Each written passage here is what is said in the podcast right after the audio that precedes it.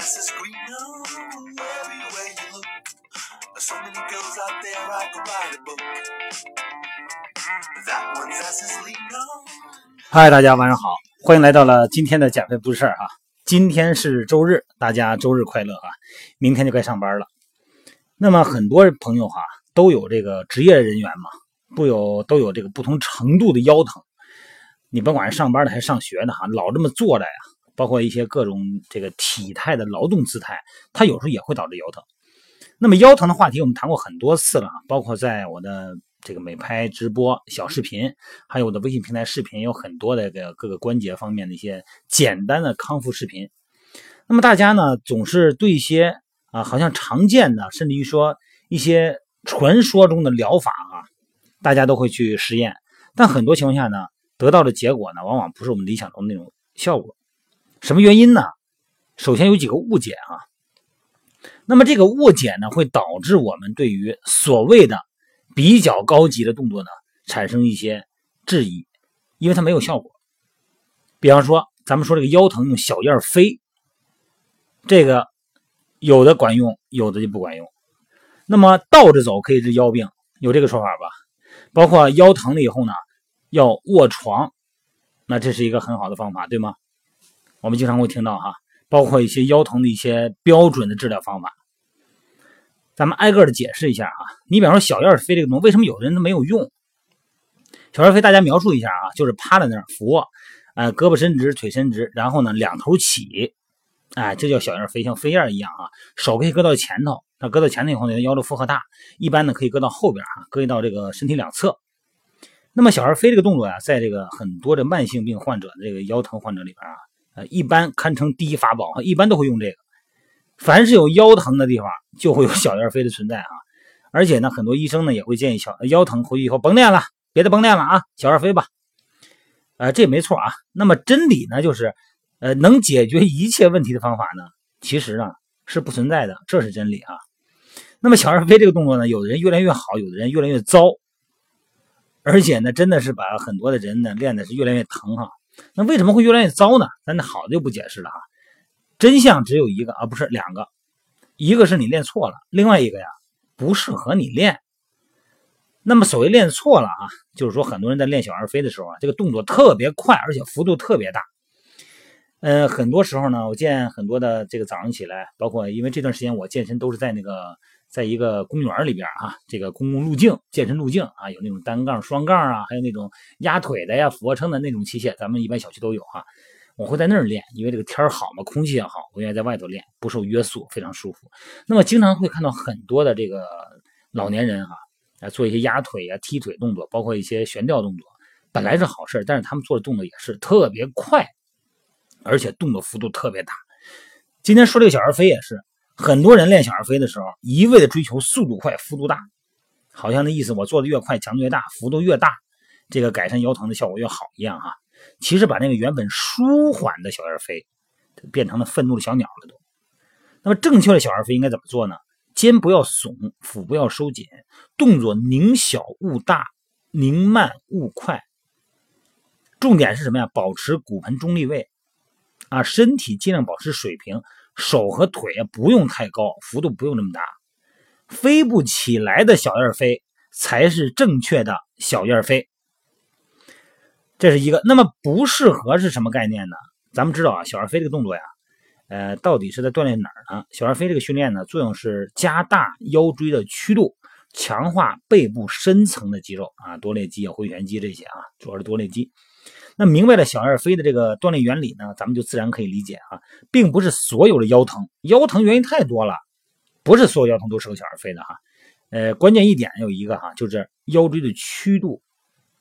呃，长期驼背啊，老坐着哈，含胸驼背，那么可能这个时间长了以后，几十年以后呢，会造成腰椎的曲率变小，也就是咱们说的平背啊，腰呢没有曲率的，甚至都有可能。那么对于这种情况呢，造成的腰疼呢，你做这个小燕飞的后弯练习，很好的啊，可以很好的锻炼深层肌肉，这个放松表层肌肉。但是呢，有一种腰疼呢，是骨盆前倾造成的。啊，前凸后翘嘛，这种不良体态造成的腰椎的曲率过大，那么这个时候呢，竖脊肌本身呢，它是处于缩短状态的。那么这种情况下呢，进行小儿飞呢，呃，会让腰椎曲率更大，承受的压力也更大。当然，我是指的这个动作过大的小儿飞哈。当然，你做的时候你不见得能做的对。那么，如果在你不可能做的对的情况下，没有专门教练在旁边指导的情况下，这个小儿飞你就不要做了，因为骨骼前倾造成的，因为它承受压力太大了，会让竖脊肌呢变得更加紧张，而且呢可能会加重你的腰疼程度哈，甚至于造成椎管的狭窄这种情况哈。所以对于那个曲率腰椎曲率过大的人呢，一般呢咱们会用这个猫式伸展，就是猫弓背。哎，你比方说这个跪姿哈，这个膝盖跪着，手也跪着，然后呢，向把这个腰啊向前提，哎，来拉长你的竖脊肌，哎，把这个腰的这个呃曲率让它缩小。你看，在我的这个线上哈，呃，运动风险评估加康复的这个过程中呢，因为经常会有这个线上评估嘛，然后看大家的这个曲率以后，然后呢，有的动作呢就是要用很多腰背的这个拉伸呢，都是要用猫式伸展的哈。这个动作要领呢，就是头颈肩保持中立位，然后呢，骨盆卷动，由前倾位变成后倾位，哎，然后保持静态呢，这个六秒以上，每组的七到八次啊，每天练个三四组都可以。这是一个小儿飞的关于问题哈，就是主要涉及到你适不适合做，还有一个就是做的动作幅度和节奏的问题。再一个呢，就是倒着走治腰疼这个情况这个质疑哈，和小儿飞啊类似啊，被误解为这个倒着走啊，你比方说我们这也是经典动作嘛。那腰椎的生理弯曲呢是向前凸，那么倒着走呢，同样呢也是为了加大腰椎的曲度。所以说呢，如果你是驼背啊、久坐的平背人群，倒着走呢肯定是一个很好的练习。这个需要注意保持腹部的中立位啊，腹部要收紧。但是对于骨盆前倾或者腰椎过大的人呢，嗯，再做这个倒着走呢，有时候呢感觉完全就不一样了。这是一个关于倒着走的话题。那么另外一个就是卧床避免腰疼的这个这种恢复方式哈。其实有时候咱们大家很多人你腰疼的你都知道，如果你要是疼的时候，你发炎期啊，你椎间盘包括很多腰肌劳损啊，你发炎期水肿期，你肯定得躺，躺在底下呢，腿得垫高，哎，把这个腰的曲率呢让它缓和起来，不那么紧张。对于急性的腰疼，那肯定是那不二的选择了。但是，一般你不可能超过两天啊。咱慢性腰疼的朋友们都有这感觉。如果你老躺着，你反而更难受。为什么呀？肌肉都僵硬变弱，韧带呀，这个软组织可能会失去灵活性，而且容易受伤。椎间盘呢，因为失去营养呢，就变得干燥不灵活了。所以说，就腰痛者这个情况而言哈，那哪些动作更有益呢？首先是加强核心训练。你看每天每拍直播，很多这种朋友问啊，啊，这个腰间盘突出能不能练呢？水肿期不能练啊，平稳期一定要训练。啊，强化核心部位，保持这个受力的均匀。你包括拉伸呢，保持这个软组织弹性啊，而且呢还要做一些这个没有冲击的有氧训练。那么腰疼呢，其实呢，这个可以说哈，腰疼最大的误解呢，呃，也都是很多误解的根源吧。就是腰疼呢，它其实是一种症状，而而且呢，就是严重了以后，它也是一种病，很多的。这个病的症状啊，它有的都会表现为腰疼，它有的可能它是位置疼，有的是神经反射的原因。所以说呢，一定要经过大夫检查，确定具体的病灶以后，再做相应的处理，不能自己乱来啊！一琢磨啊，就这儿疼，那就是他的毛病，就这么做吧，不能这么来哈。尤其是你看我这个微信平台也好，每拍直播的小视频也好，有很多的呃运动康复的一些小视频，但有的是真的不能适合你啊。包括有很多朋友给我提问说：“段教，你能不能拍一点那高低肩或者脊柱侧弯的那些视频？那校正的视频？”我说拍不了，因为他这个要经过评估的。你拍完以后，你去盲目的模仿，有可能适得其反。再怎么说，很多这个特异性的腰疼啊，什么是特异性啊？它指的是持续或者反复发作下的腰疼。啊，具体的病理组织变化呢，不能肯定。你比方说这个脊柱。呃，这个后神经源性的腰疼啊，椎间盘性的腰疼，脊柱不稳定性的腰疼啊，这是一般三大类特异性腰疼啊。所以说呢，如果你要是怎么说，你要懒得看这个定义吧，简单粗暴的理解呢，就是特异性腰疼呢是有确定原因的啊，那非特异性原这个腰疼呢是找不到特定原因的啊，就大概就这么个意思。特异性腰疼呢，就相对来讲呢，比方说比较少啊，就它确定是这个脏器的病变。包括外伤骨折呀，这个概率比较低嘛。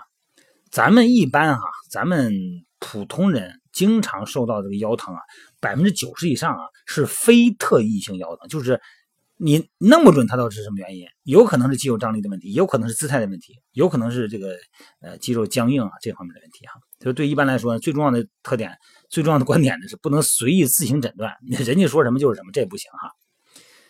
那么有的动作哈。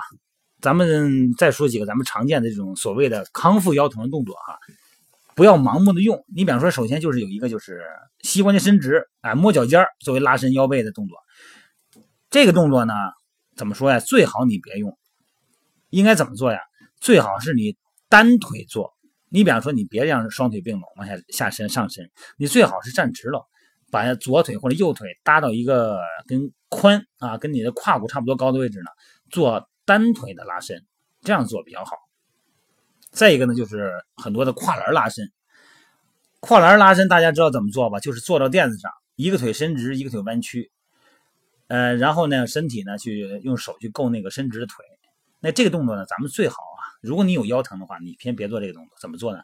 你侧面你躺着侧卧，然后来拉伸股四头肌。啊，躺着做哈，侧卧着做。还有一个呢，就是双腿抬高啊，双腿抬高有时候呢，它也不是为了增加腹肌，为了弱化平衡的腰肌嘛。那这个躺着腿呃，躺着举腿这个动作呀，有的时候呢，你起来以后，你腰可能还要悬着，反而腰疼。咱们怎么做呢？来做反向的，做反向的卷腹哈，就大小腿九十度，然后呢，用膝盖去够胸，这样做会好得多哈。另外一个呢，平板支撑呢，这个动作呢，肯定是要好于仰卧起坐。或者是卷腹，有很多人这个腰疼啊，也是想练练腹肌。为了理论上来说嘛，肌力平衡嘛。但是大家可以试试做平板啊，平板的动作还是非常好的。它对于骨盆的调整呢，因为它是一个静态嘛，你更容易注重感受。这种时候呢，它对于它这个腰疼的这种呃，不管是康复作用还是校正作用，它有一定的改善。总而言之一句话，不管什么情况，不要随便盲目的去学别人的动作。然后我再次跟大家强调一下哈，你像我微信平台里边有大量的这个视频归类嘛，不是有那个运动康复视频嘛，很多视频。啊，你看，哎，这个是这个膝盖 O 型腿 O 型腿的，哎，我来这个，我就这个情况。啊，那个是骨盆前倾的啊，下交叉，我来这个，我是这个情况，别这么看哈，身体是复杂的，我们的身体的链条呢由多根链条组成。我们每一个环节的问题呢，都会引发其他的代偿性行为，所以说一定要做精准的康复以后再去做运动训练，先做评估再做训练啊。好了，各位，今天就聊到这儿啊，祝大家周末快乐。另外一个提醒减肥的朋友们啊，今天是周末，晚餐呢悠着点啊，别放太开。另外一个呢，再祝贺我们线上减肥营的朋友们呢，今天周日称重。啊，很多朋友们都获得了很好的一周的减重成绩，希望大家再接再厉。明天又是新的一周了，咱们继续扬帆起航，咱们从头再来啊！好了，各位，咱们加油了啊！